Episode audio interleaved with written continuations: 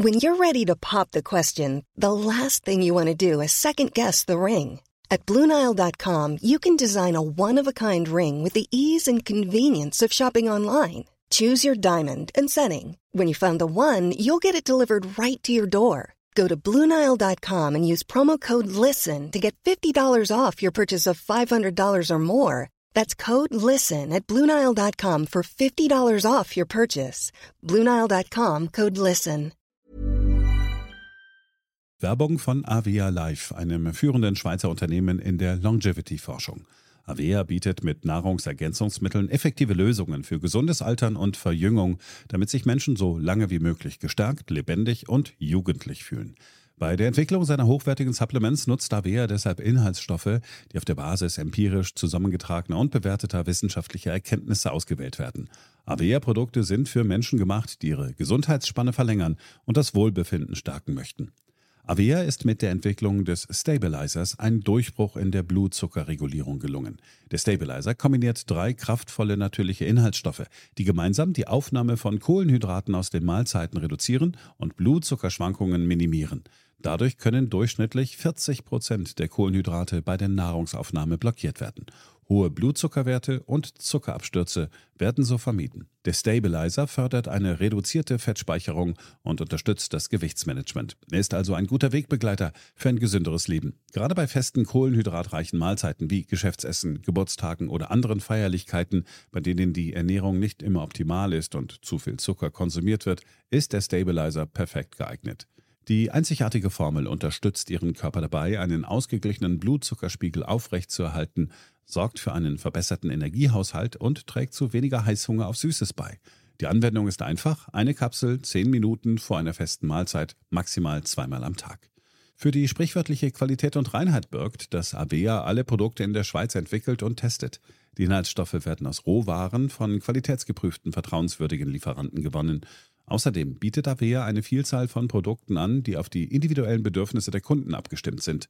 Dazu gehört auch ein DNA plus Bio-Age-Test, der den Kunden tiefe Einblicke in ihre genetische Verfassung ermöglicht. Neugierig geworden? Mehr Informationen gibt es unter avea-live.com. Avea bietet allen BTO-Hörern den Stabilizer mit 15% Preisvorteil auf die Erstbestellung. In den Show Notes dieser Episode finden Sie dafür den speziellen BTO-Code. Avea gewährt Ihnen eine 90-Tage-Geld-Zurück-Garantie, sodass Sie das Bundle risikofrei testen und sich selbst überzeugen können. Avea. Bestimme selbst, wie du alterst.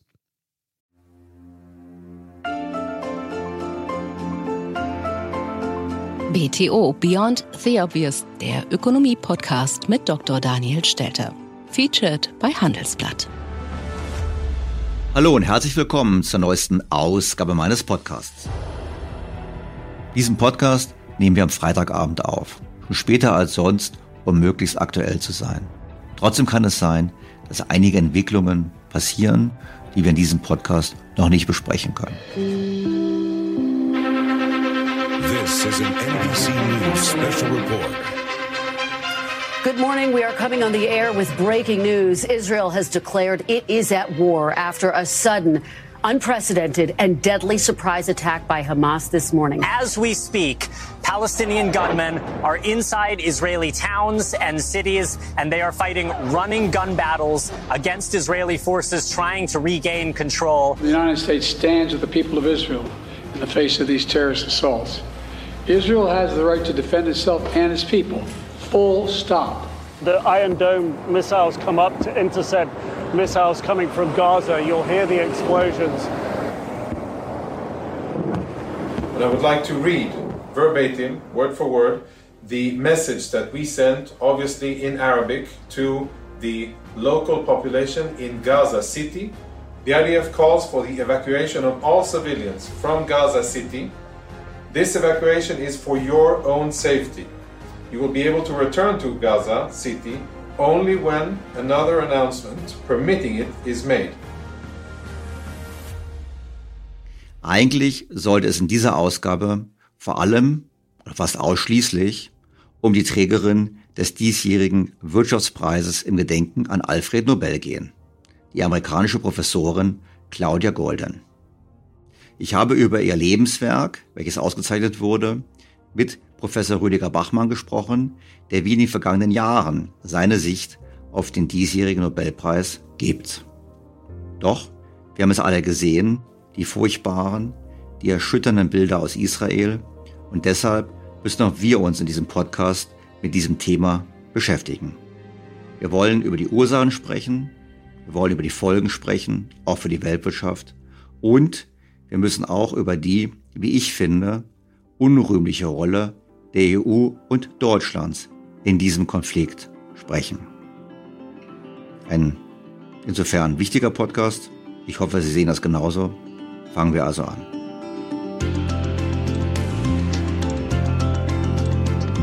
BTO Beyond the Obvious featured bei Handelsblatt. This is CNN breaking news.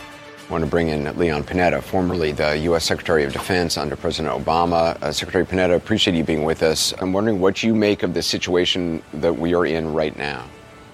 Uh, and I, I understand uh, kind of uh, Israel's reaction to this. We had the same reaction after 9 11. Uh, we were going to go after the terrorists who were involved in 9 11, and we did. Uh, it took a while, but we ultimately got those terrorists. Uh, and I guess my hope is that Israel is thinking about exactly what are their goals here? What do they want to achieve? I know Netanyahu has talked about totally destroying Hamas, but what what are those goals they want to achieve? And what does an endpoint ultimately look like? Because if the end result is occupancy of Gaza, uh, that's not going to be a pretty picture either ultimately, regardless of what happens with this war, the fact is we have got to find a peaceful solution to the issue of how Palestinians, Israelis and Arabs all live together. Ich selbst habe im Jahr 2019 Israel besucht und auch die Palästinensergebiete. In der Reisegruppe haben wir damals mit Vertretern der PLO gesprochen. Wir haben Start-ups besucht in Palästina. Und wir haben das Gleiche in Israel getan. Mit Journalisten gesprochen, mit Politikern, mit Wirtschaftsvertretern. Die Reise hat mich damals auch in die Nähe des Gazastreifens geführt. Konkret waren wir in der Ortschaft Sederot. Es ist eine Stadt im südlichen Israel, liegt im Westteil der Wüste Negev und sehr nahe am Gazastreifen. Damals haben wir in der lokalen Polizeistation ein wahres Schrottlager von aus dem Gazastreifen auf den Ort abgefeuerten Raketen besichtigt. Wir haben auch die allgegenwärtigen Luftschutzbunker besichtigt, die so ausgelegt waren, dass die Bevölkerung innerhalb von einer Minute Schutz finden konnte. Auch der Kinderspielplatz war so gestaltet.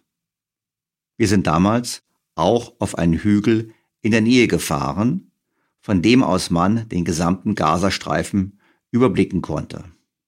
Es ist wirklich kein großes Areal.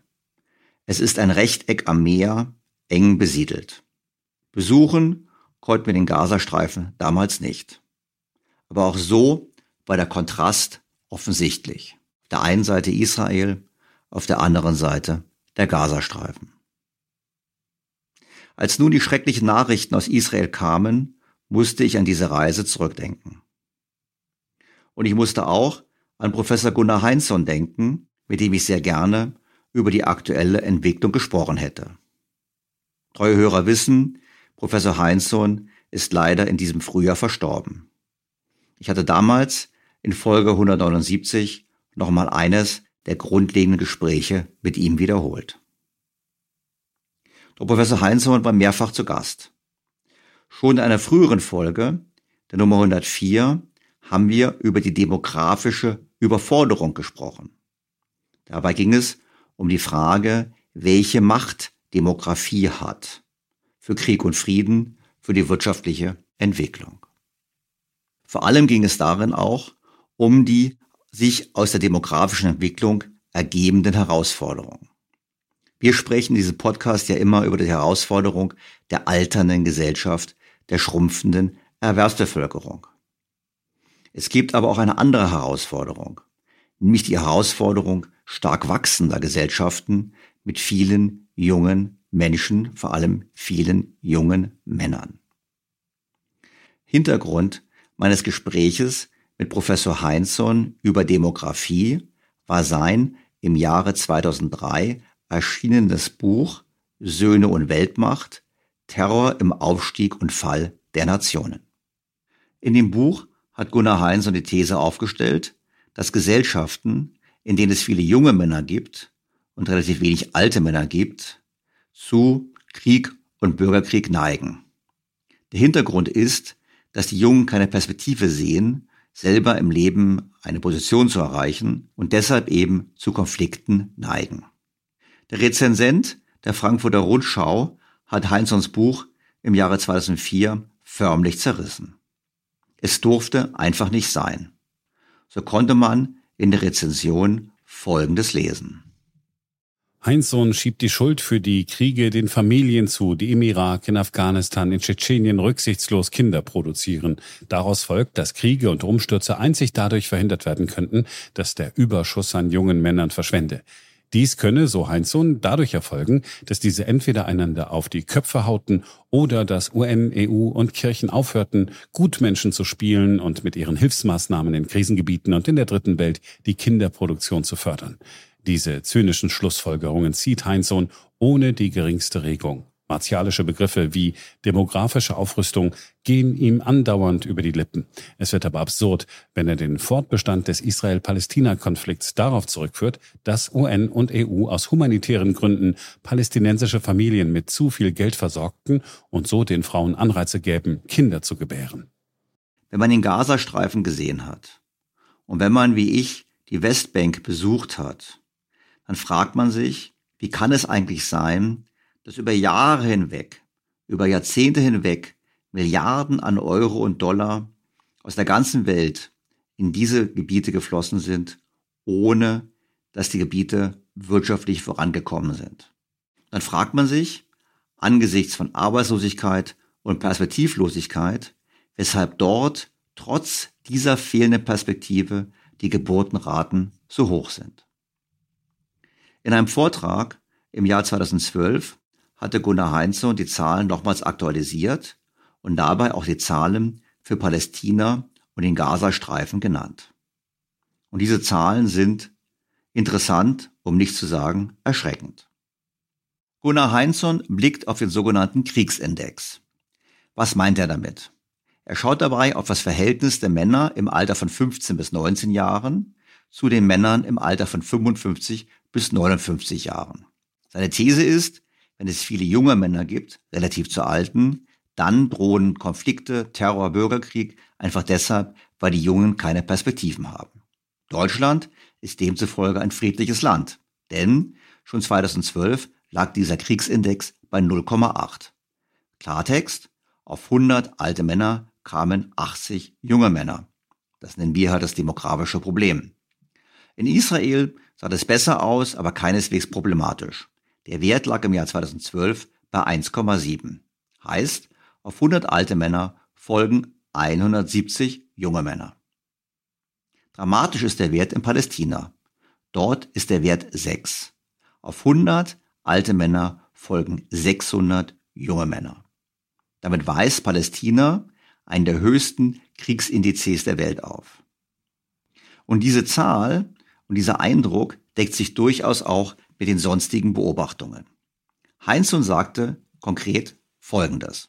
Der Konflikt geht weiter, weil Weltsozialhilfe Palästina den demografischen Sieg über Israel beschert hat. Gaza springt von 240.000 Menschen im Jahr 1950 auf knapp 1,6 Millionen im Jahr 2010. 2006 gibt es nur 640.000 jüdische Knaben unter 15 gegen 1,12 Millionen arabische unter 15 in der Westbank, im Gazastreifen und in Israel.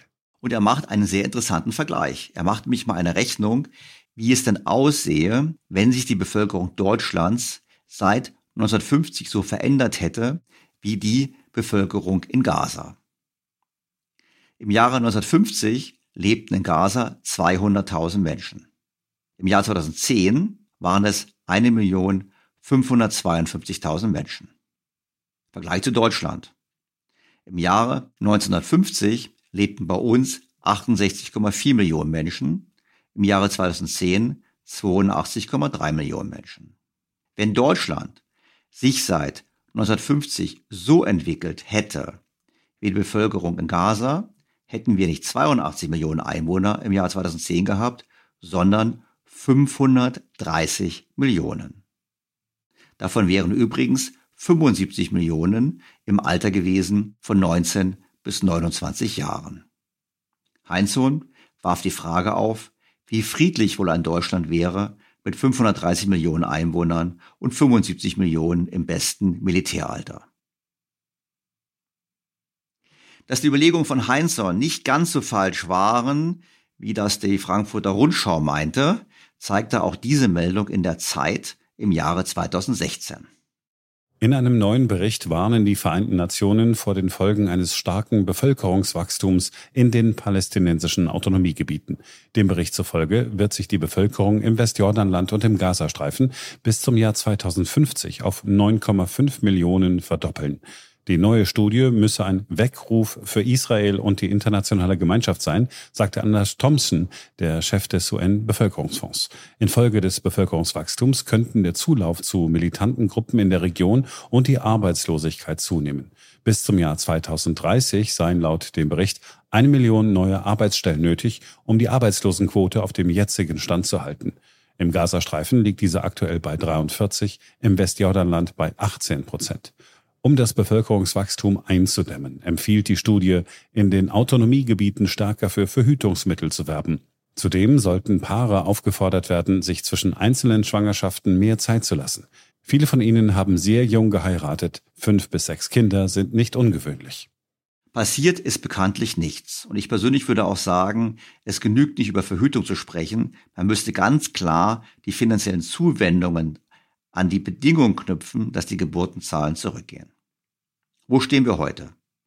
Ende 2020 lebten im Gazastreifen 2.050.000 Menschen.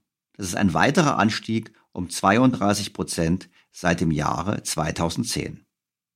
Übersetzt auf Deutschland würde das bedeuten, dass 700 Millionen Menschen in Deutschland leben würden. Ja, es mag uns politisch unkorrekt erscheinen, das Thema der Demografie so anzusprechen. Aber wir müssen es tun. Denn viel spricht dafür, dass diese demografische Entwicklung der entscheidende Treiber für das ist, was wir dort erleben. Die Hamas profitiert in verschiedener Hinsicht von dieser Entwicklung. Zum einen treibt die Unzufriedenheit, die Perspektivlosigkeit der jungen Menschen in die Arme der Terroristen. Hinzu kommt auch, dass man viele Opfer verkraftet, viele Opfer für die Fernsehkameras der Welt verkraftet und dass man damit auch die westliche Öffentlichkeit entsprechend beeinflussen kann. Es ist traurig, wir werden in den kommenden Tagen furchtbare Bilder aus Gaza sehen, wird Diskussion geben, dass Israel hier unverhältnismäßig vorgeht, aber das ist eben Bestandteil der Strategie. Also die Strategie in einem, wie ich es formulieren würde, nein, wie Gunnar Heinzson es formuliert hätte und auch hat, in einem demografischen Wettrüsten. Wir müssen anerkennen, und das ist bitter und furchtbar, dass Menschenopfer angesichts der Fülle an Menschen, die zur Verfügung stehen, in Anführungsstrichen, für die Hamas ganz klar Bestandteil der Kriegsführung sind. Heinzson hat das damals auch ganz klar gesagt. Er hat gesagt, Israel tut alles, um den Verlust an eigenen Soldaten zu minimieren. Sie haben nämlich wenige. Und die Hamas hat viele und ist entsprechend, Anführungsstriche, großzügig. Anführungsstriche Ende. Und damit kommen wir zu einem, wie ich finde, bitteren Ausblick. Wir haben es in Afghanistan gesehen. Erst musste es Russland erleben und dann der Westen. Selbst die modernste und hochgerüstetste Armee der Welt kann nicht dauerhaft gegen einen demografisch überlegenen Gegner durchhalten. Vor dieser Herausforderung, gegen einen demografisch überlegenen Gegner anzukommen, steht nun auch Israel. In Afghanistan liegt der Kriegsindex seit Jahren über sechs. Im Gazastreifen ist das genauso. Wenn Israel jetzt wirklich in den Häuserkampf geht, wie wir das den Medien entnehmen können, ist nicht sicher, dass Israel diesen gewinnt oder auch vor dem Hintergrund des öffentlichen Drucks durchhalten kann. Es ist ein bitteres Spiel. Und es ist höchste Zeit, dass wir im Westen erkennen, dass wir Bestandteil dieses Spiels sind. Die Europäische Union zahlt den Palästinensern deutlich mehr Geld als die Golfstaaten. Und was machen die Palästinenser mit dem Geld? Nun, zum einen ermöglicht das Geld das demografische Wachstum. Also genau das, was Heinsohn beschrieben und kritisiert hat. Aber nicht nur das demografische Wachstum finanzieren wir durch Krankenhäuser, medizinische Versorgung, Kindertagesstätten, Schulen etc. Nein, diese Finanzierung geht auch darüber hinaus, wie die Neue Zürcher Zeitung dieser Tage so treffend beschrieben hat. Befragte man die EU-Kommission in der Vergangenheit über umgeleitete Zahlungsströme und verdeckte Terrorfinanzierung, hieß es stets, alle Mitgliedstaaten stuften die Hamas als Terrorgruppe ein, weswegen die Islamisten kein Geld mehr bekämen. Außerdem gehe die EU bei der Auswahl der Projektpartner sehr sorgfältig vor. Das Problem ist allerdings komplex. Bei der Finanzierung mehrerer NGOs, die sich laut dem israelischen Geheimdienst als humanitäre Organisationen tarnen und in Wahrheit Gelder für terroristische Gruppen wie die palästinensische Befreiungsfront eintreiben, versprach die Kommission schon vor zwei Jahren eine Überprüfung. Vor zwei Jahren versprach die Kommission eine Überprüfung. Vor zwei Jahren. Und das bei konkreten Hinweisen auf Terrorfinanzierung. Ich finde, da ist der Aufschrei in der Öffentlichkeit nicht laut genug. Doch damit nicht genug. Es gibt auch andere Wege, wie unsere Gelder dazu dienen, den Terror zu finanzieren. Die EU kann nicht verhindern, dass mit ihren Steuergeldern, die sie nach Ramallah überweist, über Umwege sogenannte Märtyrerrenten finanziert werden. Gemeint sind damit Zahlungen an die Hinterbliebenen von Palästinensern, die Israeli getötet haben, was an sich schon ein Anreiz für weiteren Terror sein kann. Überhaupt werden durch die Gelder aus Brüssel Ressourcen frei. Und zwar auch in Gaza, wo die EU nach eigenen Angaben nur humanitäre Projekte unterstützt. Aus Sicht der Hamas ist das bequem. Wo sie sich nicht darum scheren muss, ein Spital oder eine Schule zu finanzieren, kann sie mit Spenden aus Katar oder Iran gleich Raketen kaufen. Und was hat die EU gesagt? Nun, der sogenannte hohe Vertreter der EU für Außen- und Sicherheitspolitik und Vizepräsident der Kommission, der spanische Sozialdemokrat Josep Borrell machte am Dienstag beim Treffen mit dem Golfkooperationsrat in Oman klar, dass das alles so bleiben soll. Das Geld fließt weiter. Wir finanzieren den Terror also direkt und indirekt über die finanzielle Ermöglichung der demografischen Aufrüstung. Unsere Bundesaußenministerin Annalena Baerbock sieht das nicht so. Das hat sie in verschiedenen Gesprächen klargemacht so auch im Heute-Journal mit dem Moderator Christian Sievers. Die Europäische Union will die Hilfen, nicht die unmittelbar humanitären, aber generell die Hilfen an die Palästinenser überprüfen, die finanziellen. Heißt das, Frau Baerbock, Sie sind sich nicht ganz sicher, ob Sie nicht auch den Terror unterstützen? Nein, ganz und gar nicht. Natürlich machen wir keine Terrorfinanzierung. Äh, wir leisten im Übrigen auch über die Entwicklungszusammenarbeit. Das klingt jetzt alles ein bisschen technisch, aber es gibt die Unterscheidung Entwicklungszusammenarbeit, Stromversorgung, Wasserversorgung, Krankenhäuser, Schulen. Das ist Entwicklungszusammenarbeit. Das machen wir fast überall auf der Welt als Bundesrepublik, als Europäische Union mit unterschiedlichen Partnern vor Ort zusammen, aber geben weder für die Palästinenser noch in anderen Regionen Budgethilfe. Das heißt, das war auch in der Vergangenheit nicht der Fall. Auch in der Vergangenheit überprüfen wir alles, auch bei der humanitären Hilfe. Aber weil das jetzt so eine Zäsur ist, auch der besondere Wunsch der Israelis, überprüfen wir jetzt bei all unseren Zahlen nochmal das, was wir in der Vergangenheit auch immer tun, überprüfen, mhm. an wen gehen die Gelder. Und für mich, für die Bundesregierung ist wichtig, dass wir die Lebensmittelhilfe, die Wasserversorgung nicht einstellen, weil das brauchen jetzt die Menschen vor Ort äh, ganz, ganz dringend. Frau Baerbock weigert sich also, die Realitäten anzuerkennen und entsprechend korrigierend einzugreifen. Zugleich wird sie nicht müde, daran zu erinnern, dass Israel zwar das Recht habe, sich zu verteidigen, zugleich aber sich an die Regelungen der UN-Charta halten sollte. Damit bereitet sie bereits jetzt schon vor, die Kritik an Israel, die unweigerlich aufkommen wird, angesichts der von der Hamas bewusst provozierten Bilder. Keine guten Aussichten für die kommenden Wochen und auch perspektivisch keine guten Aussichten für die Zukunft Israels.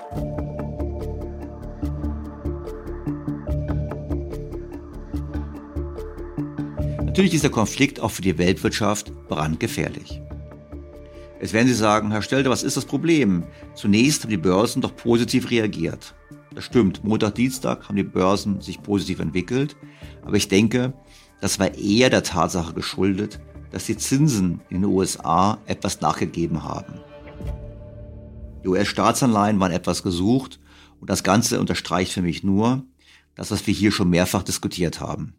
Dass nämlich unsere hochverschuldete Wirtschaft und unser hochgeleveragedes Finanzsystem sehr sensibel auf Zinsänderungen reagiert. Es ist aber gut möglich, dass die Märkte die Risiken unterschätzen. Kommt es nämlich zum Flächenbrand, zum Beispiel weil Israel in einen Mehrfrontenkrieg verwickelt wird oder andere Staaten wie der Iran zur offenen Kriegspartei werden, dann drohen heftigste Verwerfungen. Erinnern wir uns an die Folgen des Yom Kippur-Krieges vom 6. bis zum 25. Oktober 1973. Damals griffen Ägypten und Syrien Israel an. Und als die USA trotz Drohungen von Saudi-Arabien Waffen lieferten, riefen die OPEC-Staaten ein Ölembargo aus. Die Folgen sind bekannt. Über Nacht vervierfachten sich die Ölpreise und sie blieben über ein Jahrzehnt lang hoch. Die Förderländer nutzten die Chance, die Souveränität über ihre Ölreserven zurückzugewinnen und haben die westlichen Ölunternehmen faktisch vertrieben. Im Westen verursachte der Preisschock verheerende Schäden in den Volkswirtschaften, denn damals waren wir noch weitaus abhängiger von Öl als heute. Die Folge war eine Stagnation, eine Rezession und eine Inflation. Die Stagflation war geboren. Heute ist die Situation eine andere. Positiv ist, wir haben die Energieintensität deutlich gesenkt. Berechnungen zeigen, dass der weltweite Pro-Kopf-Ölverbrauch pro Dollar Bruttoinlandsprodukt seit 1973 um gewaltige 60 Prozent gesunken ist. Dennoch ist aber Öl weiterhin die weltweit wichtigste Energiequelle. Das Angebot an Öl ist von weniger als 60 Millionen Barrel am Tag im Jahre 1973 auf fast 94 Millionen Barrel pro Tag im Jahr 2022 gestiegen. Der Anteil der OPEC an der Ölförderung ist mittlerweile deutlich gesunken, trotzdem sind die Gefahren erheblich. Wir haben es ja schon gesehen anlässlich des Krieges Russlands gegen die Ukraine. Der Krieg zwischen Israel und der Hamas der am 8. Oktober begann, hat bis jetzt noch keine Vergeltungsmaßnahmen seitens der arabischen Regierungen ausgelöst. Und deshalb waren auch die Auswirkungen auf Öl bis jetzt minimal. Aber das kann sich ändern. Je größer der Krieg wird, desto mehr er sich ausweitet, desto signifikanter ist die Gefahr, dass der Ölpreis doch stark steigen könnte, mit erheblichen Folgen. Die liegen auf der Hand. Eine schwere Rezession, Inflation, steigende Zinsen, Schuldenprobleme von Staaten und Privaten, die gezwungene Intervention von Notenbanken zugunsten der Staaten und teilweise auch zugunsten der Privaten und damit ein weiteres Anheizen der Inflation. Wir können uns das eigentlich nicht leisten. Deshalb hoffen wir, dass es nicht so weit kommt, aber die Risiken sind erheblich.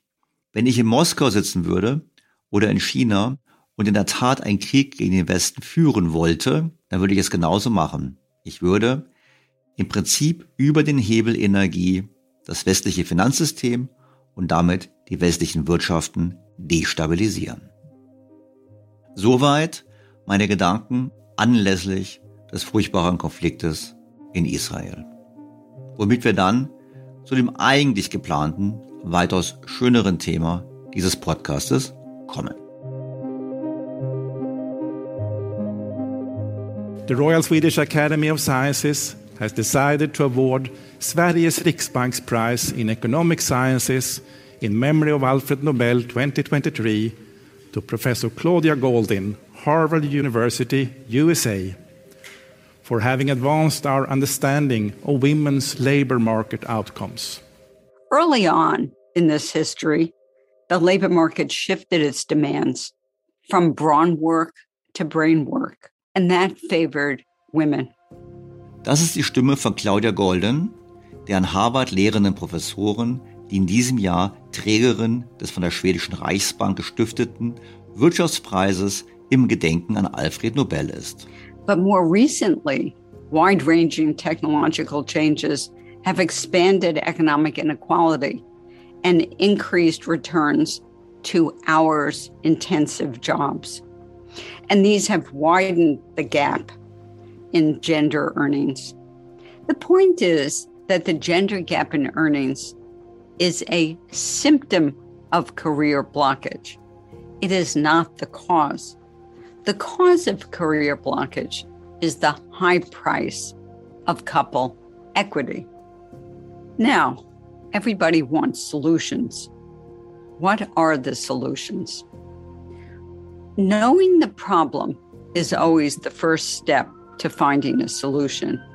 Once you know the problem, and I think I have set forth what the problem is, there are three general solutions. The first would involve lowering the cost of flexibility, the amenity on the job.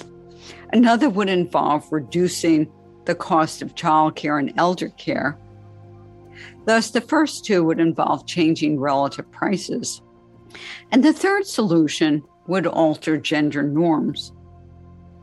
Ihre gesamte akademische Karriere fokussierte darauf, herauszuarbeiten, wie es um die Rolle von Frauen in der Wirtschaft bestellt ist. Zum einen die Frage, was ist eigentlich der Grund für eine höhere und tiefere Erwerbsbeteiligung von Frauen? Und natürlich auch die Frage, warum Frauen weniger Geld verdienen als Männer, auch bei gleichen Tätigkeiten. Mit Blick auf die Erwerbsbeteiligung von Frauen hat Golden grundlegende Erkenntnisse gewonnen. Und dabei hat sie auf mehr als 200 Jahre Geschichte in den USA zurückgeblickt und diese analysiert. Dabei ging sie auch durchaus innovative Wege, denn die Daten lagen nicht vor. Zunächst gab es nur Daten über die Erwerbsbeteiligung von Männern. Und weil die historischen Quellen nicht da waren oder lückenhaft von Frauen die Rede war, hat sie sich in die Archive gesetzt und die Suche aufgenommen nach Originalquellen, um anders zu rekonstruieren, wann Frauen in welchem Umfang gearbeitet haben. Und das Ergebnis war eindeutig. Frauen waren in den Statistiken klar unterrepräsentiert. Laut Golden waren Ende des 19. Jahrhunderts dreimal so viele Frauen erwerbstätig wie offiziell angegeben. Und deshalb gibt es einen großen Wandel. Denn bis jetzt ging man mal davon aus, dass erst mit der Industrialisierung quasi die Frauen immer mehr gearbeitet haben, also eine Kurve nach links und nach rechts oben geht. Das war im Prinzip die Annahme bis jetzt, nach dem Motto, es gab Fortschritt und dann arbeiteten mehr Frauen. Und Golden zeigt, eigentlich war es ein U. Wir hatten eigentlich einen hohen Anteil von Frauen, die gearbeitet haben. Die verheirateten Frauen haben halt gearbeitet mit auf dem Hof beispielsweise als Bäuerinnen. Und dann ist die Zahl der Frauen, die gearbeitet haben, deutlich zurückgegangen bis 1919 auf nur noch 10 Prozent, um dann wieder auf die einzigen Niveaus zu steigen, wie wir heute sie wieder haben. Das heißt, die industrielle Revolution hat zunächst die Erwerbsbeteiligung von Frauen reduziert und das hatte auch durchaus mit den Arbeitsbedingungen zu tun. Erst über Zeit und durch neue Berufe hat sich das dann wieder geändert. Der zweite Punkt der Forschung von Golden beschäftigt sich mit den Gründen für unterschiedlich gute Bezahlung von Männern und Frauen. Noch immer gibt es diesen sogenannten Gender Pay Gap. Und der sorgt ja auch gerade in Deutschland einmal im Jahr, wenn die Zahlen publiziert werden, immer für helle Aufregung. Doch Golden hält sich nicht an den typischen Vorwürfen fest, wie beispielsweise Benachteiligung oder ähnliches, sondern sie identifiziert grundsätzlichere Gründe für den Unterschied im Lohnniveau. In einem 2010 publizierten Artikel formulierte sie die später von anderen Forschern bestätigte These, wonach es vor allem die Mutterschaft ist, die die Lohnunterschiede von Frauen und Männern erklärt. In der modernen Arbeitswelt wird nämlich erwartet, dass Arbeitskräfte flexibel sind und ständig bereit sind. Und das ist eine Anforderung, die Frauen oft schwerer erfüllen können, vor allem dann, wenn sie noch die Verantwortung haben für den Nachwuchs. Und das schlägt sich dann direkt in Lohnentwicklung und Karrieremöglichkeiten von Frauen nieder. Nehmen wir ein Beispiel. Denken wir an Partner bei Anwaltskanzleien oder in Beratungsfirmen. Aber auch an das Topmanagement. Hier ist es nicht nur die Qualifikation, die zählt, sondern auch der zeitliche Arbeitsansatz.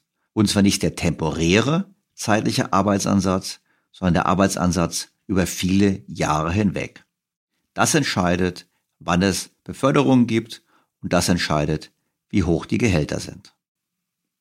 Und diesen Zeitansatz können und wollen viele Frauen nicht bringen, vor allem jene nicht, die Mütter sind oder sich mit dem Gedanken tragen, Mutter werden zu wollen. Für Golden liegt deshalb ein wichtiger Lösungsansatz in der Kinderbetreuung, aber auch in neuen Arbeitsmodellen. So sieht Golden in der Corona-Krise eine Chance, weil zunehmendes Homeoffice es Frauen leichter macht, diesen Arbeitseinsatz zu bringen. Auch Videokonferenzen leisten einen Beitrag, einfach deshalb, weil weniger Reisezeit anfällt. Ich finde, wie in den vergangenen Jahren auch, lohnt es sich, den Nobelpreis und Nobelpreisträgerin genauer zu betrachten. Das machen wir, wie in den letzten beiden Jahren, erneut mit dem, ich würde ihn fast schon nennen, Nobelpreisexperten dieses Podcasts mit Professor Rüdiger Bachmann.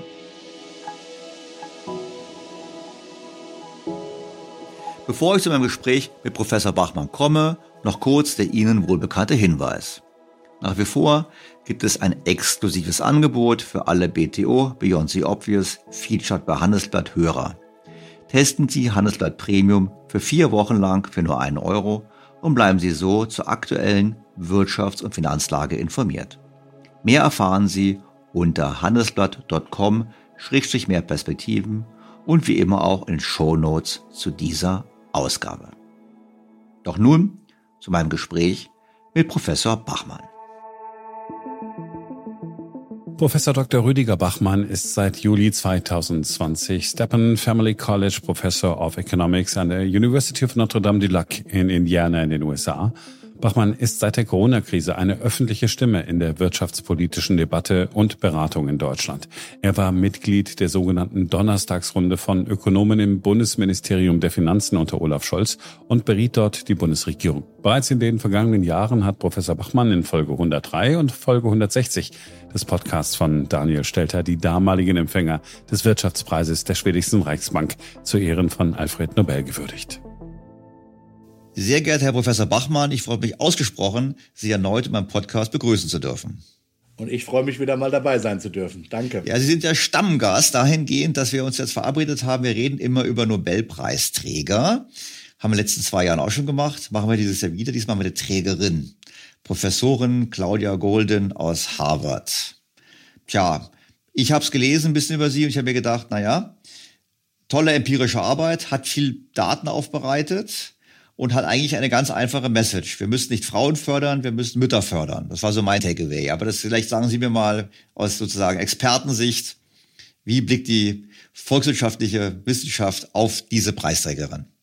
Also zunächst mal sollte man tatsächlich noch mal hervorheben, dass es erst überhaupt die dritte Frau war, die den Preis bekommen hat und tatsächlich die erste Frau, die ihn alleine bekommen hat. Ja, das zeigt Nobelpreisträger, die ihn alleine bekommen, das sind oftmals auch Lebenswerkpreise. Also es gibt ja so Typen von Nobelpreisen. Manchmal so gibt es dann halt Preise, wo dann eine bestimmte Methode ausgezeichnet wird oder vielleicht sogar nur ein bestimmtes Papier, in dem diese Methode das erste Mal vorgestellt wurde oder so. Ja, also letztes Jahr war das tatsächlich eher so ein Preis.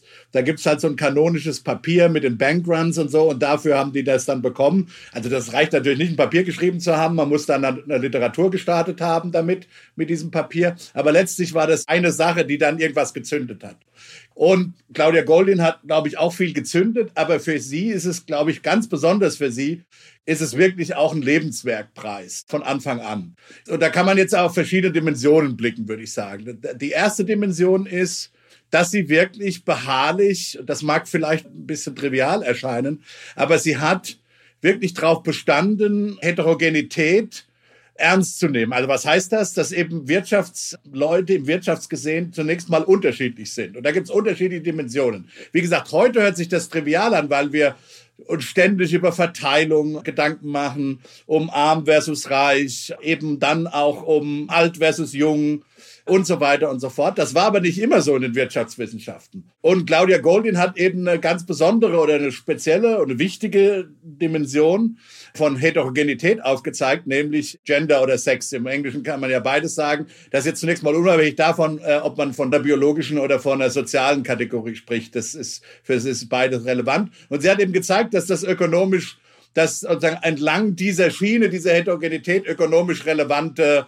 Dinge stattfinden. Und damit hat sie wirklich auch dann tatsächlich Felder begründet also, oder neue Teilökonomiken begründet. Ja? Also die ganze Familienökonomik, auch die Familienmakroökonomik, die es inzwischen gibt, die ganze Genderökonomik und so weiter und so fort, die äh, hat sicher Claudia Goldin als, als Gründungsmutter irgendwo auch mit äh, dabei. Da sind übrigens die Deutschen, wenn ich das mal sagen darf, weltweit mitführend mit Matthias Döpke an der LSI und tatsächlich Michel Tertilt in Mannheim sind da ganz vorne mit dabei. In einer ganz anderen Methodik äh, zwar als Claudia Goldin, aber die sind ganz vorne mit dabei, was so Familienmakroökonomik und so weiter angeht. Also das ist vielleicht mal der, die erste Dimension.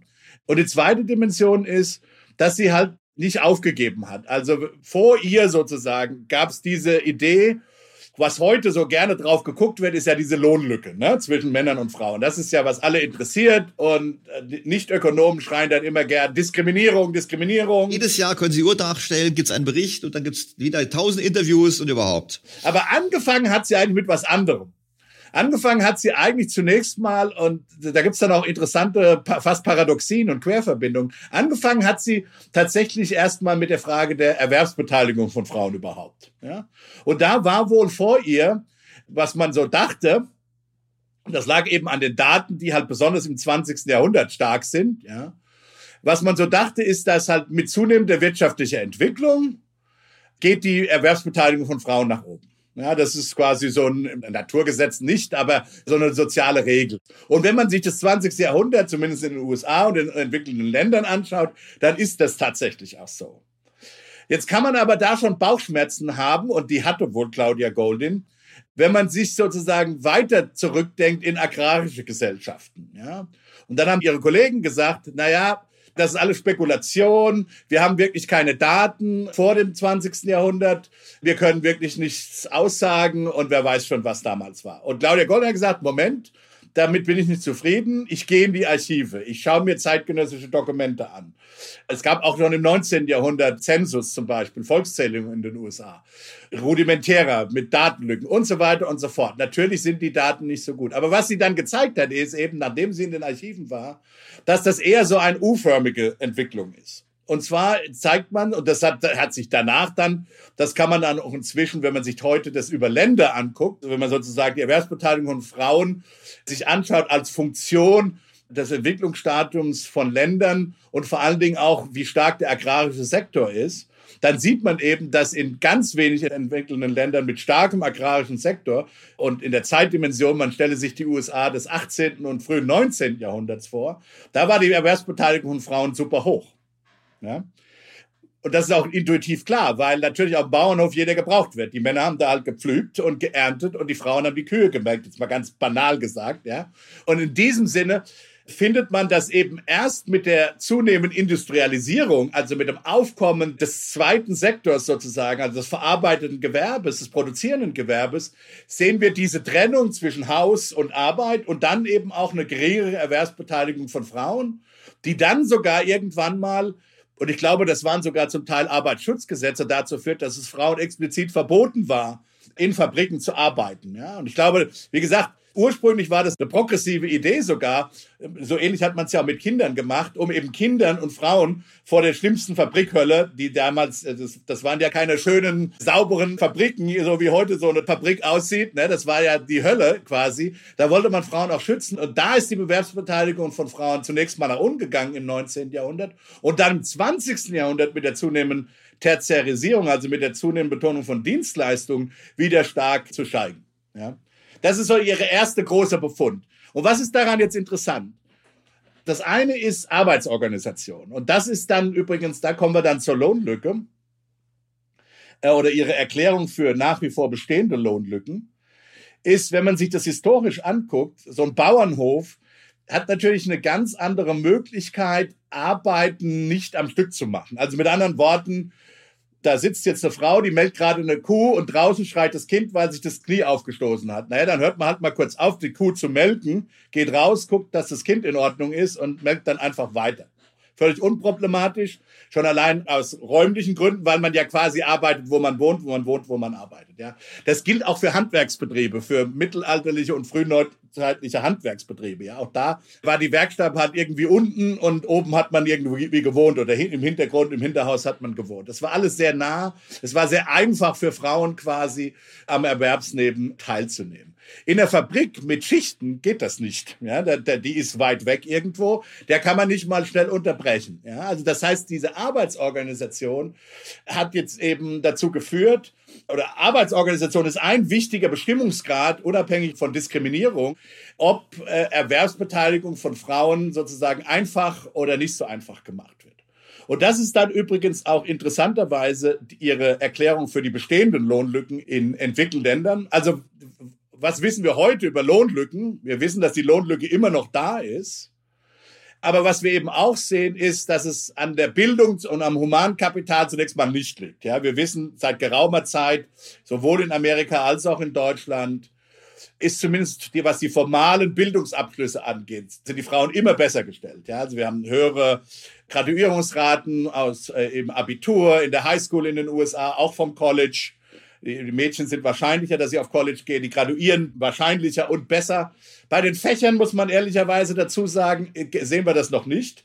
Da das wollte wir, ich gerade sagen, weil wenn die eher Kunstgeschichte studieren als Economics, dann dürfen sie nicht wundern, wenn sie weniger verdienen. Das ist in der Tat nach wie vor ein Problem. Da sehen wir einen ja, ich weiß nicht, ob man das eine Retraditionalisierung nennen will. Das scheint sehr hartnäckig zu sein. Da spielen dann wohl auch kulturelle Normen. Ich meine, ich hätte sogar irgendwo mal gelesen, dass das gerade in wohlhabenden westlichen Gesellschaften sogar stärker ist als zum Beispiel in so sich entwickelnden Gesellschaften, wo es ganz normal ist, dass Frauen Ärztinnen sind, Ingenieure in den Ingenieurberuf gehen. Das habe ich auch gelesen. Ich muss mal raussuchen. Es gibt eine Studie, die zeigt, dass zum Beispiel in Saudi-Arabien oder in arabischen Ländern, um als Frau sich zu emanzipieren, geht der Weg über die harten Fächer. Und die, die Aussage der Studie war im Prinzip in den Ländern, wo im Prinzip nicht diskriminiert wird nach Geschlechtern, wo das Problem nicht mehr besteht, machen Frauen eher was ihnen Spaß macht, da studieren sie eben wieder Kurzgeschichte. Also das war im Prinzip, also in meinen Worten, diese Studie, ich kann sie gerne mal raussuchen, aber in der Tat gibt's das. Aber nochmal, das ist ja für Golden, das fand ich interessant, das ist ein Aspekt. Also ich sage natürlich formell, wir haben sofort Haken dran, mehr Mädchen machen Abitur, mehr Mädchen studieren bessere Noten in der Schule, vielleicht Mathematik nicht unbedingt. Da gibt es ja auch Studien, die sagen, dass da Mathematik nicht so ganz klar ist.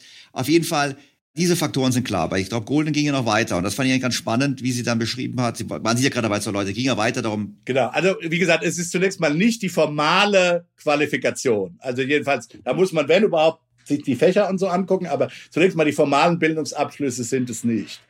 Und dann kommt eben raus das Paradoxe, also was sie findet, was für sie sozusagen den die größten Teil der Lohnlücke erklärt, hängt auch wieder mit Arbeitsorganisation zusammen. Und zwar besonders da, und das hängt dann paradoxerweise mit der Tertiarisierung zusammen, weil nämlich einerseits, haben wir ja schon gesagt, die Tertiarisierung dazu geführt hat, dass Frauen wieder mehr ins Berufsleben gekommen sind, ja, und tatsächlich auch arbeiten. Aber Tertiarisierung ist ja natürlich viel. Also das ist sowohl die Krankenschwester als auch der Stahlchirurg. Das sind alles Dienstleistungen. Das ist die Rechtsanwaltsgehilfin wie der Starrechtsanwalt der 70-Stunden-Arbeit. Und was sie eben zeigt, ist, dass die Lohnlücke sogar inzwischen im verarbeitenden Gewerbe geringer ist, weil man da eher äh, sozusagen inzwischen Arbeitsorganisationsformen im Gegensatz zum 19. Jahrhundert gefunden hat, die auch mal unterbrechbar sind, die sich eher parallelisieren lassen.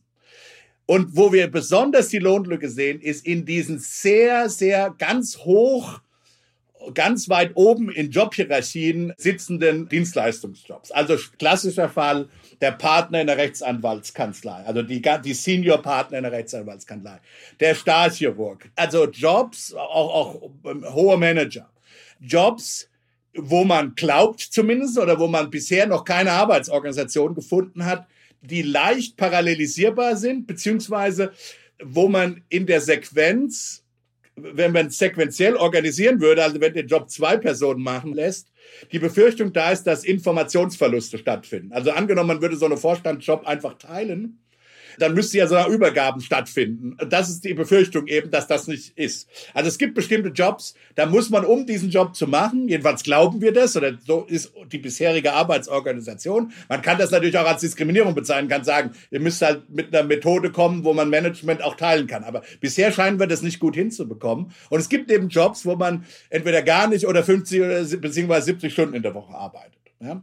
Und da sehen wir tatsächlich nach wie vor, das sind Frauen eher unwillig, das zu tun und sich das eben nicht anzutun. Vielleicht auch, wie gesagt, weil immer die Option noch da ist, möglicherweise Kinder bekommen zu wollen. Also auch dynamisch ist es so, wenn ich weiß, dass ich dann ein Kind bekommen möchte später mal, dann werde ich halt auch nicht sozusagen bis ins Letzte kämpfen. Dann mache ich vielleicht einen Uni-Abschluss, aber sozusagen die, die Ausbildung im Humankapital geht ja dann im Betrieb weiter. Also wir reden jetzt hier von Beförderungen zum Beispiel. Und wir sehen halt, dass Frauen dann weniger befördert werden auf die Stellen, die am Ende eine gewisse Wahrscheinlichkeit haben, auf Vorstandsposten zu kommen. Ja? Und insbesondere dann sozusagen in dem Alter, wo sie typischerweise, wo, wo es eben Fertilitätsentscheidungen getroffen werden. Und da sagt Claudia Goldin, das haben wir bisher noch nicht geschafft. Wie man das jetzt normativ wertet, ob das ist nochmal eine andere Frage, aber zunächst mal ist der Befund klar. Es gibt eben diese Superjobs, die sehr hoch bezahlt werden, weil die eben im Prinzip keiner machen will aber offensichtlich Frauen wollen sie noch weniger machen. Das Marktergebnis ist dann, die, die sie machen wollen, werden hoch bezahlt. Das sind die Männer. Und Frauen kommen da eben nicht rein geringerer Anteil. Also ich meine, ich habe es ja bei Boston Consulting, wo ich früher gearbeitet habe, war es ja genauso. Wir haben uns ja immer sehr darum bemüht, Frauen zu motivieren. Und wir haben auch jetzt, weiß ich von meinen Ex-Kollegen, die jetzt noch aktiv sind, auch Fortschritte gemacht. Aber es begann ja damals schon damit, dass die Anzahl von Frauen, die sich beworben hat, signifikant geringer war als die Anzahl Männer, die sich beworben hat. Und wenn sie schon damit anfangen, dann ist es natürlich schwer, dann hinterher das hinzubekommen. Und in der Tat, ich meine, da gab es auch Modelle, ich habe immer gemeint, naja gut, man kann gut auch eine Babypause machen, Kinderpause machen und so weiter. Es gab auch Teilzeitmodelle. Nur, muss man ganz klar sagen, die Teilzeitmodelle führen natürlich dann einfach zu langsameren Beförderungszeiten. Weil wenn man natürlich zwölf Monate von zwölf Monaten arbeitet, dann wird man schneller befördert, wenn man neun Monate von zwölf Monaten arbeitet. Das ist dann so die Logik in diesen Firmen. Und dann hat man natürlich über Zeit, bei gleichem Alter, hat man natürlich dann auch irgendwo ein Pay Gap, logischerweise. Ja, und in der Wissenschaft ist es genauso. In der Wissenschaft erfolgreich zu sein, bedeutet eben viel auch Werbung für seine eigenen Arbeiten machen zu müssen. So ist es einfach. Ja. Man muss tingeln gehen, jedenfalls am Anfang typischerweise wird man erstmal nicht eingeladen, sondern wird man die Superstars, wenn man dann, aber das ist dann die 40, 50-jährigen Stabprofessoren. Aber wenn man mal anfängt mit einer Assistenzprofessorenkarriere, da kann man sich eigentlich eine längere Auszeit kaum erlauben, muss man einfach klar so sagen, weil man ständig sozusagen für seine Arbeiten, für seine Ideen irgendwo werben muss auf Konferenzen mit, mit Papern und so weiter. Und diese Art von Jobs, wie gesagt, das kann man sagen, wir organisieren das falsch. Wir müssten das einfach so organisieren, dass das eben äh, familien- und frauenfreundlicher deshalb ist. Aber wir haben jedenfalls noch keine kluge Antwort darauf. So kann man, ich glaube, das kann man so sagen. Und solange das der Fall ist, kann man durchaus pessimistisch sein, was sozusagen diesen letzten Rest der Lohnlücke, die wir immer noch sehen, tatsächlich angeht. Das wäre sozusagen das Ergebnis von Claudia Goldin. Vor allem, weil wir ja auch wollen oder hoffen sollten, dass gerade auch Frauen mit so einer guten Qualifikation Kinder bekommen. Das wäre sicherlich auch nicht in unserem Interesse, wenn die keine Kinder bekämen. Das muss man natürlich auch sagen. Warum hat eigentlich Frau Golden sich immer zurückgehalten mit politischen Empfehlungen? Weil eigentlich dachte ich immer, also erstens, vielleicht stimmt es nicht, können Sie, können Sie mich korrigieren, aber eigentlich ist doch so, Sie wollen noch was bewegen. Ich meine, Sie selbst sind ja auch regelmäßig in Berlin. Sie werden da sicherlich nicht hinreisen, nur um aus, weil, weil Sie mal durch die Welt fliegen wollen. Das macht vielleicht auch Spaß, aber Sie wollen doch wahrscheinlich dann auch da einen Rat geben. Warum Gibt es denn keine konkreten Vorschläge, was da zu tun wäre? Also zunächst mal finde ich das völlig legitim. Also jeder, es gibt ja auch unterschiedliche Wissenschaftlertypen. Es ist ja nicht jeder mein Typ, der, der eben auch dann vielleicht möglicherweise was bewegen will und auch gefragt wird. Ich meine, sie wird sicher gefragt, aber sie kommt, das darf man nicht vergessen, sie kommt äh, schon aus einer relativ, sagen wir mal, nerdigen Position. Ne? Also sie ist von ihrer Ausbildung her, von ihrer ganzen Herangehensweise her, hat sie angefangen wirklich als Wirtschaftshistorikerin die sich sozusagen wirklich in Archiven, in staubigen Archiven, ja, kann man fast sagen, wörtlich die Finger schmutzig macht. Ja, das ist sozusagen, glaube ich, ihr Hintergrund. Und das ist eben auch der Grund, warum sie den Nobelpreis, glaube ich, bekommen hat, weil sie sozusagen diese, diese lange Geschichte erzählt und sich wirklich bemüht hat um die lange Perspektive. Was übrigens notwendig ist, das ist auch ein Beitrag von ihr, weil sie eben zeigt, dass diese Veränderungen, die gekommen sind, sowohl in der Erwerbsbeteiligung von Frauen als auch dann in den relativen Löhnen zwischen Frauen und Männern, das sind sehr langatmige Prozesse. Das kann man sehr stark an Geburtskohorten festmachen. Wenn man einmal sozusagen in eine, in eine Kohorte geboren ist, mit entsprechenden Normen, mit entsprechenden Erwartungen, was eine bestimmte Ausbildung zum Beispiel auf dem Arbeitsmarkt wert sein wird, dann trifft man diese Entscheidungen in einem relativ kleinen Zeitfenster in seinem Leben und ist dann grundlegend festgelegt, ja. Das heißt, man kann da auch nichts so schnell ändern, im Grunde genommen, ja. Das, wir sehen das ja in der Wissenschaft, ja was man eben Pipeline-Probleme nennt. Ja? Man, man kann nicht erwarten, dass ganz plötzlich ganz viele Professorinnen irgendwo herkommen, wenn es schon keine Habilitantinnen oder Juniorprofessorinnen gibt. Man kann nicht erwarten, wenn es dass es viele Juniorprofessorinnen gibt, wenn es nicht so viele Doktorandinnen gibt und so weiter und so fort. Das sind halt diese ganzen Pipeline-Probleme. Diese Pipeline-Probleme haben sie in Rechtsanwaltskanzleien, in Beratungsfirmen, im iBanking, in all diesen, sind natürlich, das sind lange Karrierewege, ja. Das heißt, sowas dauert schon mal lang. Also es ist gar nicht, auch gar nicht so klar, was so Politik eigentlich machen könnte, ja in dem Sinne, also im Sinne von politischer Politik, also was man in Berlin, die so in vier Jahreszyklen denkt, ja, was man da machen kann. Klar, man kann sich zum Beispiel sowas wie Quoten überlegen, ja. Aber von den Quoten würden ja dann die Frauen profitieren, die keine Kinder bekommen, wenn wir ehrlich sind. Wir bräuchten eigentlich Mütterquoten und nicht Frauenquoten. Weil die Mütter sind ja benachteiligt. Die Frau, die jetzt sagt, ich will da arbeiten, ist auch so. Es, Sie haben ja gesagt, lange Arbeitszeiten. Die wollen das nicht machen, aus verschiedenen Gründen. Es gibt sich einen, die sagen. Aber das Interessante sind nicht nur die Mütter. Also es sind tatsächlich Frauen, die am Ende, und das ist halt der Punkt, das ist halt sehr schwierig festzustellen. Also was man durchaus feststellt, dass das auch für Frauen gilt, die am Ende ihres Lebens niemals Kinder bekommen. Aber die vielleicht wollten die sich die Option offen Die Option haben wollen. Das ist das genau das Problem. Man müsste halt wissen, man müsste Frauen mit 25 identifizieren können, die sicher wissen, dass sie keine Kinder bekommen haben und denen dann über einen ganzen Lebenszyklus folgen, ob die ähnliche Entscheidungen treffen wie ihre Kolleginnen oder Kohortenmitglieder, die diese Möglichkeit sich aufrechterhalten wollen und ob die ähnliche Ausbildungs- und Karriereentscheidungen treffen. Das wissen wir nicht. Die Datenerfordernisse dafür sind enorm. Ich glaube nicht, dass wir das wissen. Ich glaube auch nicht, dass Claudia Goldin das weiß. Aber was wir am Ende beobachten, ist es schon so, dass auch Frauen, die niemals Kinder hatten, ähnliche Entscheidungen treffen. Das würde so unterscheiden, ist es eher eine kulturelle Sache oder ist es reine Fertilitätssache? Ja, ja aber vor allem muss man eins, glaube ich, festhalten, es ist nicht so, dass es ausschließlich auf einer Diskriminierung gegen Frauen basiert. Nein, nein, das ist ja, was Claudia Goldin gezeigt hat. Claudia Goldins Arbeit, jedenfalls was die Lohnlücke angeht, die Botschaft ist so, also wer nur von Diskriminierung redet, das heißt nicht, dass es nicht im Einzelfall Diskriminierung gibt oder auch strukturell, aber da kann man noch was anderes zu sagen ist einfach intellectual foul, intellectually lazy, würden wir sagen auf Englisch, ja. Sondern nein, man muss sich eben die Ursachen, die strukturellen Ursachen genauer angucken. Und Claudia Goldins Punkt als Historikerin ist ja auch geradezu, dass sich diese Gründe abgewechselt haben. Also die, die Hinderungsgründe für Frauen am Arbeitsmarkt im 19. Jahrhundert sind ganz andere als im 21. Jahrhundert. Und es war nicht immer das Gleiche, dass die bösen Männer waren, die eben nicht wollten, dass Frauen da drin sind. Also das, das ist ganz klar, weil sonst hätte sie ihre Lebensarbeit nicht machen machen können, Claudia Goldin, sondern ihr ging es immer darum, diese, dieses Zusammenspiel von kulturellen Normen, Arbeitsorganisationsformen und ökonomischen Anreizen quasi, ökonomischen Institutionen herauszuarbeiten. Super. Das haben wir, glaube ich, wir haben uns verabredet, heute ein paar Agendapunkte durchzusprechen. Insofern, ich glaube, es wäre super, dass wir über die Frau Golde gesprochen haben. Ich fand es auch sehr beeindruckend. Habe darüber gelesen, habe nicht gewusst, dass es sowas gibt, aber ich fand es ganz spannend. Habe mir auch mal einen Vortrag angehört, den sie bei dem IFO-Institut mal gehalten hat letztes Jahr. Vielleicht ein Punkt noch, was auch nicht uninteressant ist, ist das folgende.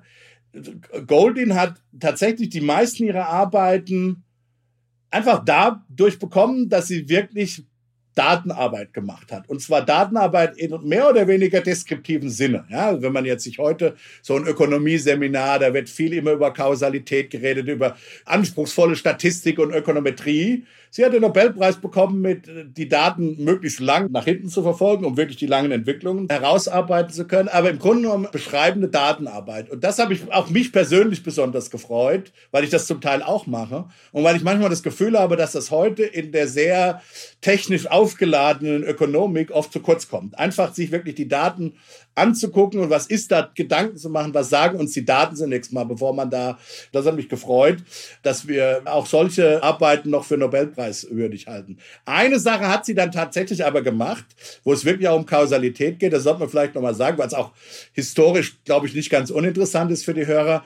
Sie ist auch diejenige, die eben herausgefunden hat, was die Pille ähm, macht mit der Erwerbsbeteiligung von Frauen. Und das hat sie tatsächlich äh, in einem eher kausalen Setting gemacht weil nämlich in den USA es unterschiedliche Regulierungen gab, wann die Pille auf den Markt kam zwischen den Staaten. Und damit konnte man eben dann zeigen oder konnte sie die Unterschiede in der Einführung äh, der Pillen in den Staaten, konnte sie eben dann kausal identifizieren, was die Verfügbarkeit der Pille mit den zunächst mal Bildungsentscheidungen der Frauen macht, aber dann eben auch mit ihren Erwerbsentscheidungen und äh, ihrer Arbeitsmarktperformance. Und man sieht natürlich, ist völlig klar, die Pille, was ist die Pille ökonomisch gesehen? Die Pille macht sozusagen Bildungsrendierten einfach sicherer, ja, weil ich eben bestimmen kann, ob ich fertil sein möchte oder nicht, ob ich Kinder haben möchte oder nicht. Früher war das eben so, da bin ich zur Universität gegangen, dann habe ich halt ähm, vielleicht am Ende ein Kind bekommen und dann konnte ich diese Renditen nicht einfahren, die, die Humankapitalrenditen, weil ich dann am Ende zusammen auch mit kulturellen Normen zu Hause bleiben musste. Das ist jetzt anders, dass, also Frauen haben jetzt sozusagen, wie gesagt, sichere Bildungsrenditen Renditen.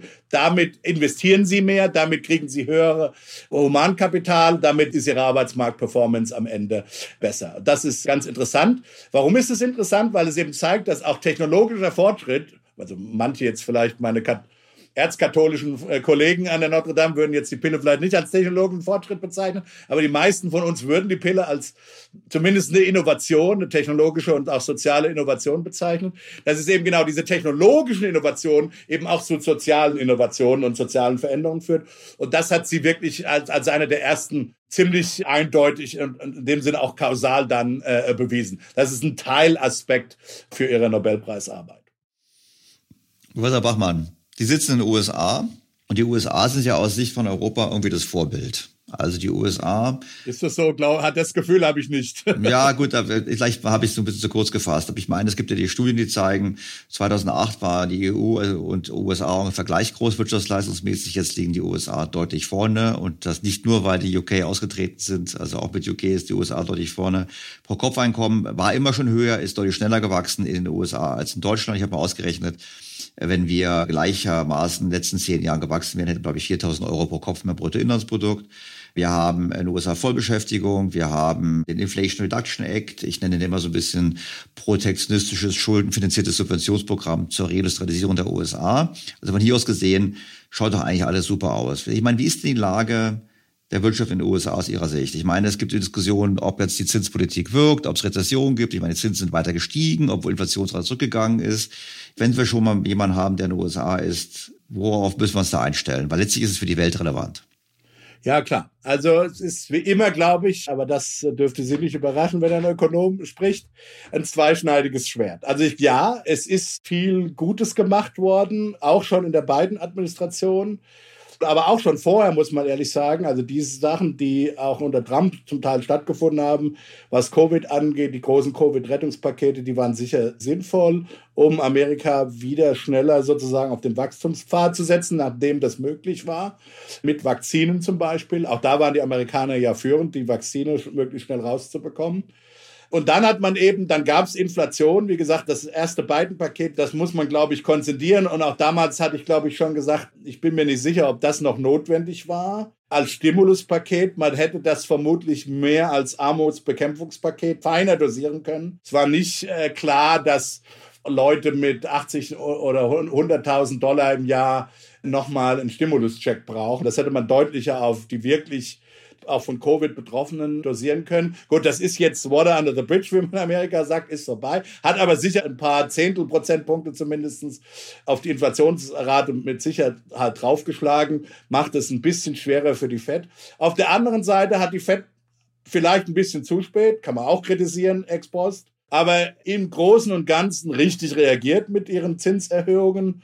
Die Inflation ist am Sinken. Ich verstehe nicht, wie man glauben kann, dass die Inflation ohne diese Zinsschritte, also wenn wir jetzt 0% oder sagen wir 1% Leitzins hätten, dass wir dann keine höhere, deutlich höhere Inflation hätten. Also das, das sehe ich nicht. Und dennoch haben wir eben gezeigt, dass die Kritik der Linken, dass Zinserhöhungen automatisch Arbeitslosigkeit bedeuten, ja, die sind einfach falsch bisher. Also das, und ich sehe das auch nicht kommen. Also da müsste ich mich schwer täuschen. Insofern glaube ich, dass wir dass man einigermaßen hinbekommen wird, was man Soft Landing nennt, also zu disinflationieren, ohne eine Rezession zu machen. Nur weil Volcker disinflationieren musste, mit einer Rezession und mit ho hoher Arbeitslosigkeit heißt das nicht, dass das ein naturgegebenes Rezept war. Ja? Also wir haben, wir haben uns da einfach, glaube ich, zu sehr auf das historische Beispiel äh, konzentriert oder einige Kollegen von mir. Der Mechanismus ist eben ein anderer. Es geht nicht darum, Arbeitslosigkeit zu erzeugen, sondern es geht eben darum, aggregierte Überschussnachfrage zu disziplinieren. Das aber nicht bedeutet, dass deshalb daraus Arbeitslosigkeit folgt.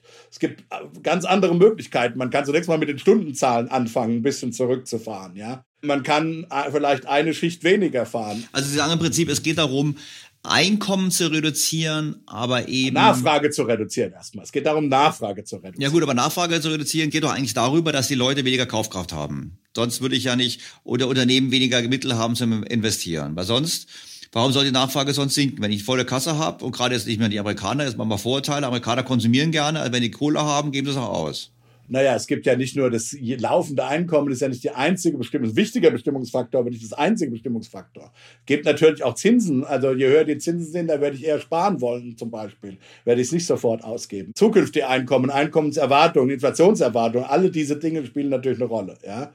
Und darum geht's. Das ist eben, was eben eine restriktive Geldpolitik machen will. Sie will eben die am Markt effektive Nachfrage etwas zurückfahren um eben weniger Raum für Preiserhöhungen zu lassen in einem wettbewerblichen Markt. Das ist, glaube ich, gelungen.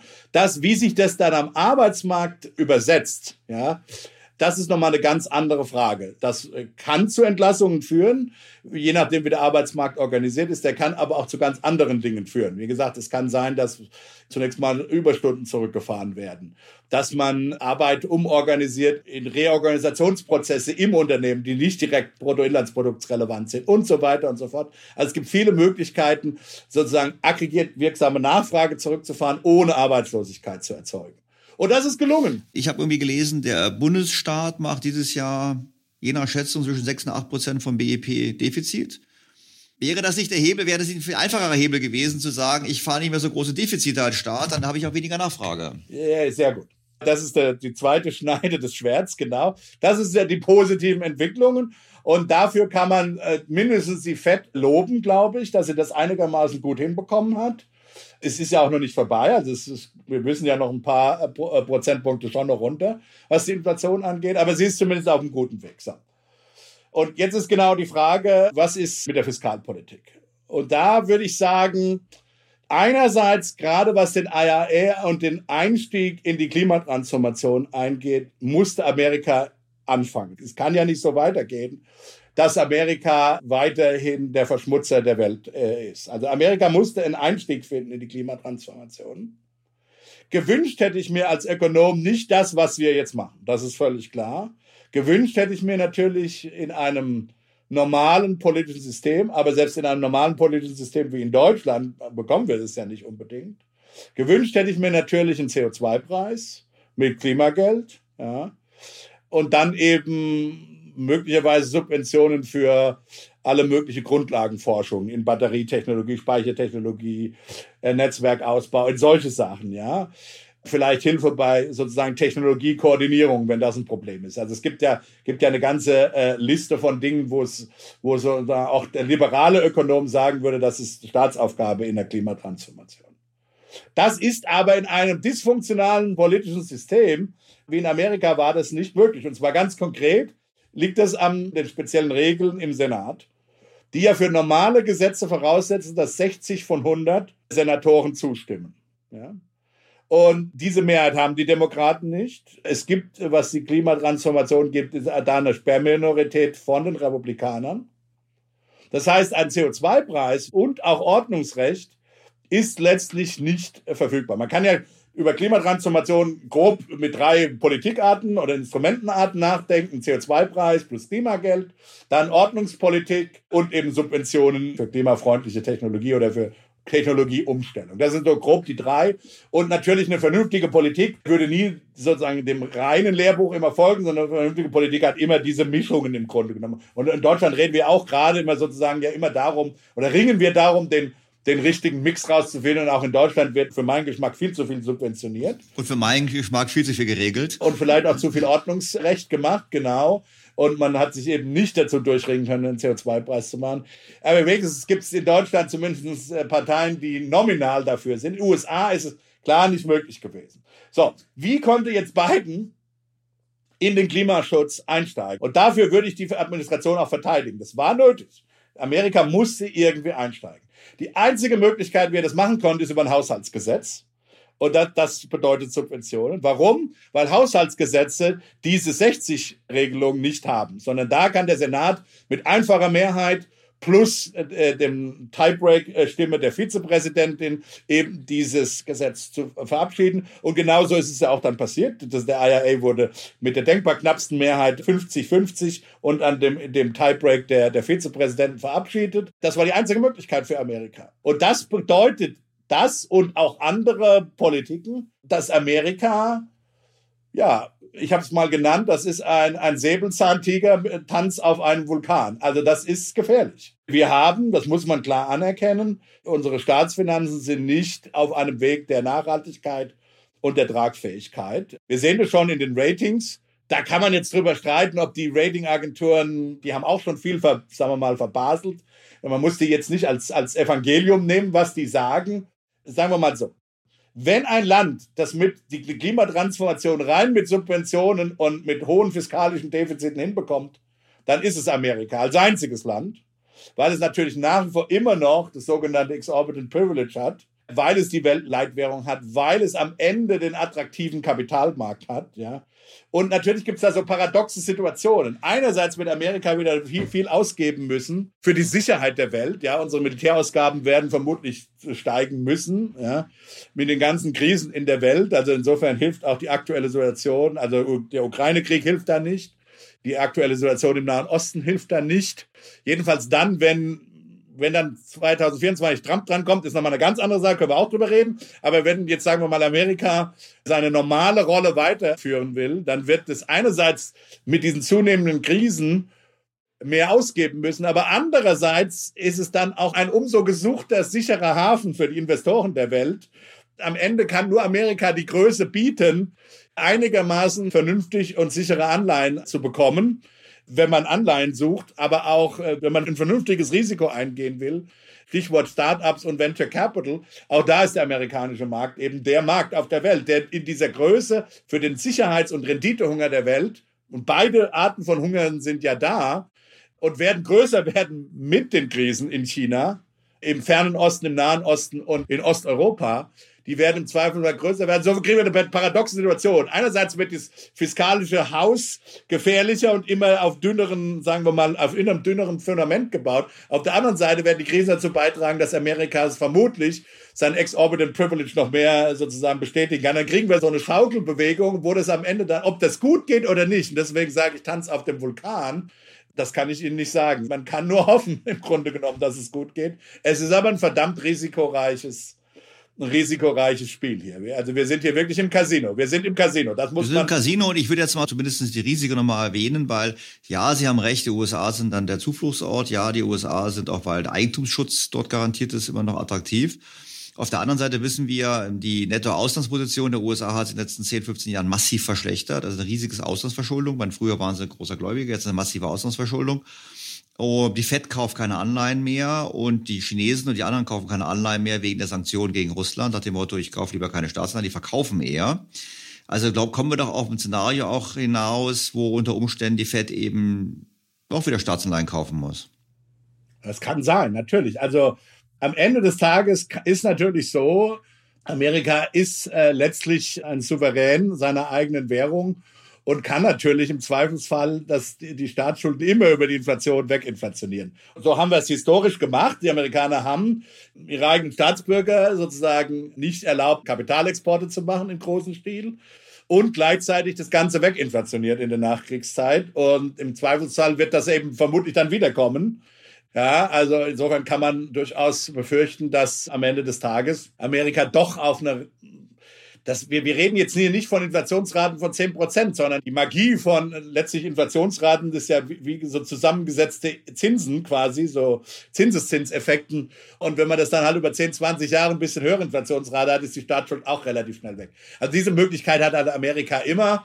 Und im Zweifelsfall wird sie davon, allerdings muss man halt auch sagen, die, die Wachstumsaussichten für Amerika sind natürlich, ja, die realen Wachstumsaussichten, nicht die Inflationswachstumsaussichten, sind natürlich nach wie vor nicht so schlecht oder sogar ziemlich gut. Deutlich besser als Europa. Demografie ist gut, sie locken Talente an. Die Demografie ist gut, wir werden wachsen, wir haben nach wie vor Einwanderung. Das kann sich natürlich alles ändern. Also wenn Amerika zunehmend in einem Protofaschismus und so weiter versinkt, politisch, ja, dann werden sich vermutlich auch die Wachstumsaussichten verschlechtern. Aber im Prinzip sind, was die ökonomischen Fundamentalien angeht, das glaube ich schon, Amerika mit seinem immer noch super funktionierenden Kapitalmarkt, mit seinen hervorragenden Universitäten, mit der Innovationskraft, mit der, mit der Demografie, mit der Einwanderung natürlich äh, noch ein ganz anderes Wachstumspotenzial real, sodass Amerika natürlich immer die Chance hat, auch real rauszuwachsen. Das kann einem positiv stimmen. Aber wir sind in einem Casino zurzeit. Das würde ich Ihnen auf jeden Fall zugestehen und ich weiß nicht, wie es ausgeht. Das kann keiner wissen.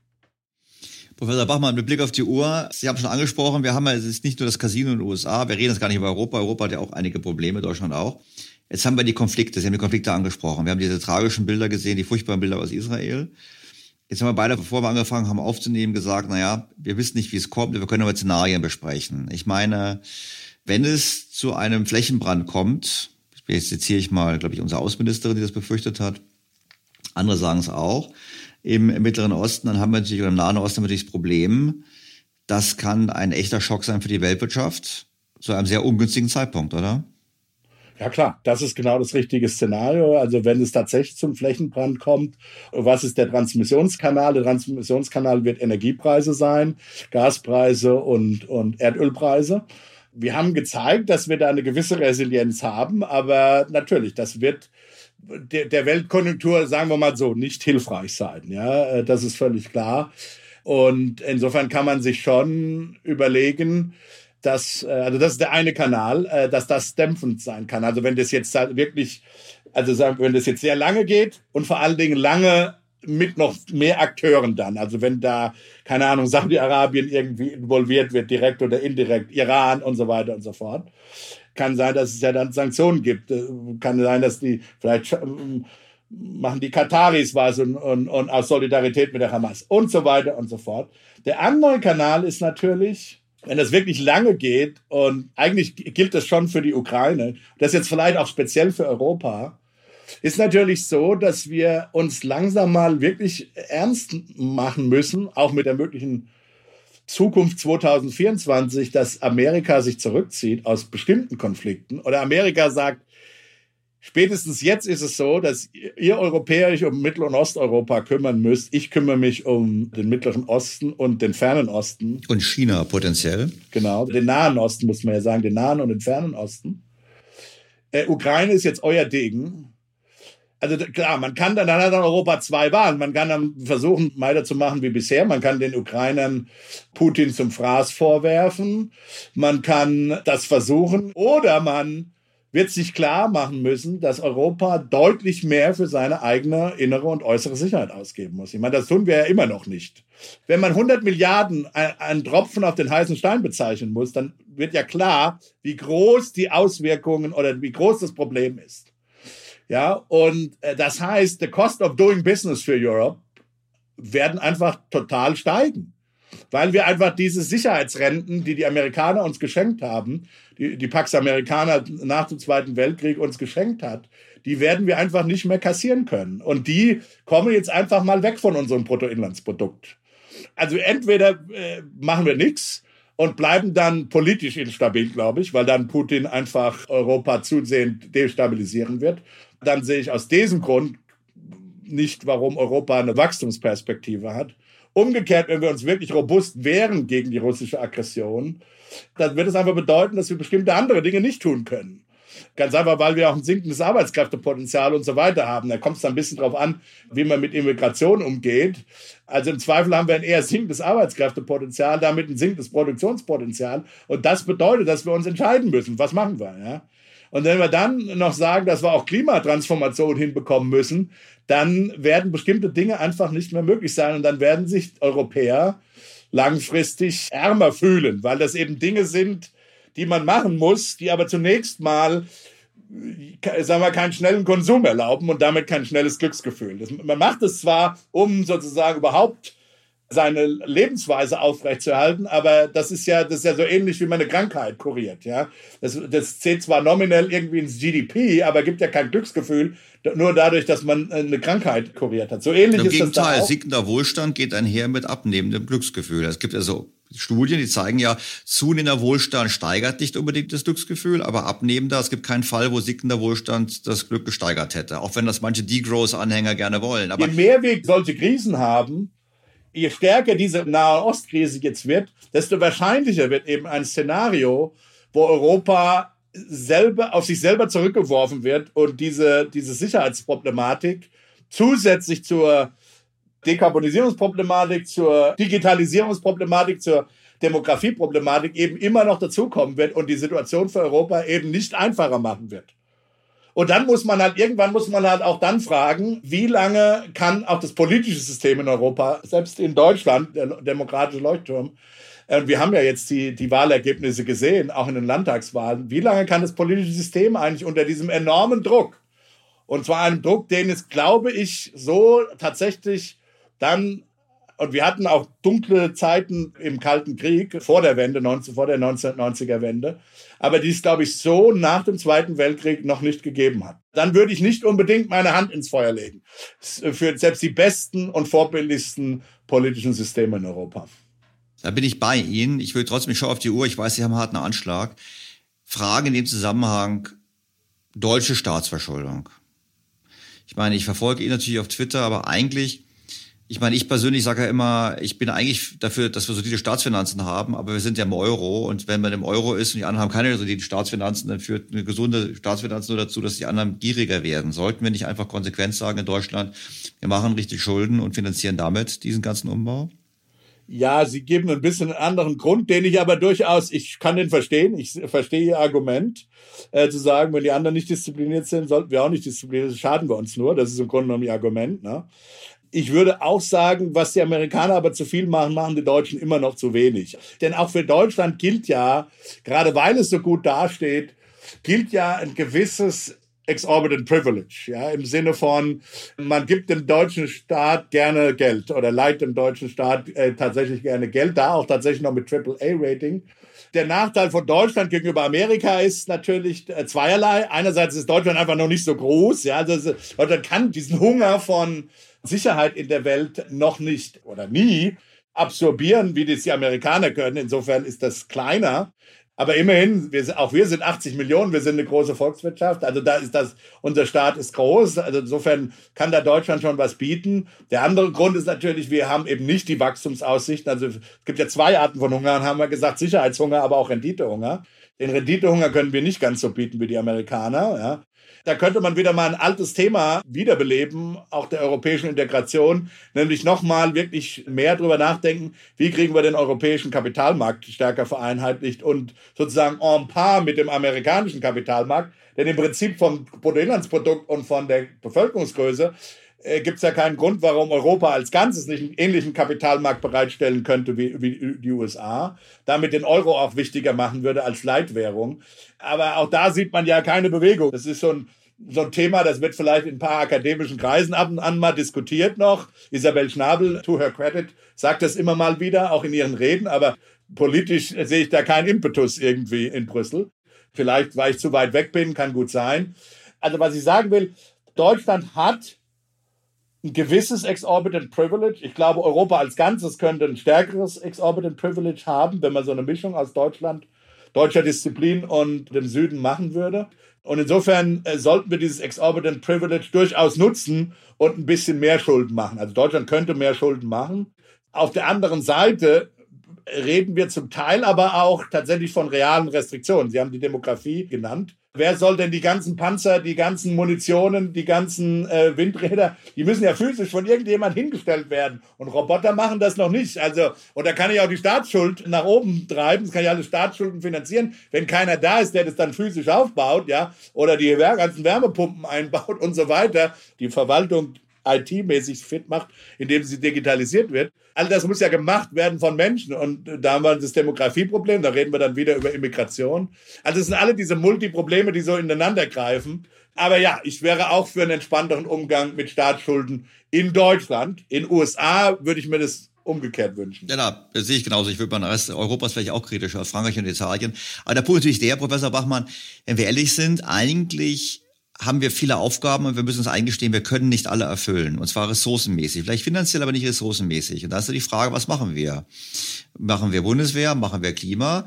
Ich persönlich würde sagen, nach dem Motto, ja, vielleicht nur beim Klima dann eben doch eher auf Rahmensetzung gehen und äh, über CO2-Preise gehen und das setzt und nicht mehr weiter rumfummeln und sich auf die Dinge konzentrieren, die der Staat machen kann. Verteidigung und Bildung würde ich noch ergänzen, weil das habe ich auch mit Kollegen Wössmann ausführlich diskutiert. Ich meine, wenn wir da nicht investieren, dann können wir noch so viel rummachen. Da wird unsere, da fehlt uns die ökonomische Basis, um alles andere überhaupt in kommenden Jahren zu machen. Das würde ich ähnlich sehen, was jetzt nicht heißt, dass der Staat sich nicht in der Klimatransformation organisieren würde. Aber es könnte halt billiger werden für ihn. Wir wissen, dass das Subventionsregime funktioniert. Also das ist in dem Sinne, es ist ein probates Gegenmittel aber es ist eben das teuerste, das man sich denken kann. Und insofern würde man, ja, stimme ich völlig zu, würde man gerne sehr viel Effizienz da haben, damit man Ressourcen für diese anderen Sachen hat, die eben nur der Staat machen kann. Ja. Genau, und ich würde auch sagen, ich, für mich gehört Regulierung halt mit dazu, weil die Regulierung teilweise eben auch zu kompliziert ist. Professor Bachmann, in einem Jahr spätestens, hoffe ich, hören wir uns wieder. Würde mich freuen. Und ich hoffe, wenn Sie den mal bekommen, den Nobelpreis, dass wir dann auch so ein Gespräch führen. Das wäre zumindest den, den müssen wir machen. Kann noch ein paar Jahre dauern, habe ich verstanden. Lebenswerk, aber ich habe auch noch vor, ein paar Jahre Podcast zu machen. Insofern. Das wird sicher nicht passieren. Insofern, das kann ich gerne zusagen. Das ist eine, eine, eine frivole Zusage, weil das wird nicht passieren. Aber ich freue mich auf nächstes Jahr. Vielen herzlichen Dank und herzliche Grüße in die USA. Tschüss.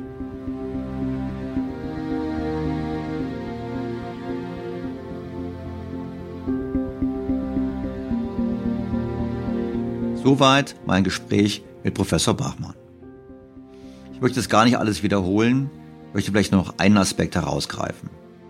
Liest man die Studien von Professor Golden, wird klar, das Entscheidende ist, dass wir Mütter fördern müssen.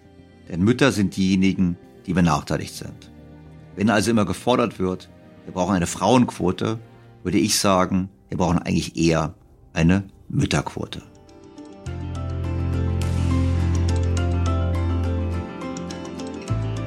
Bleibt mir, liebe Hörerinnen und Hörer, Ihnen ganz herzlich erneut fürs Zuhören zu danken. Ich freue mich auf Ihr Feedback, auf Ihre Kritik, auf Ihre Anmerkungen und auf ein Wiederhören am kommenden Sonntag. Ihr Daniel Stelter. BTO Beyond the Obvious featured bei Handelsblatt.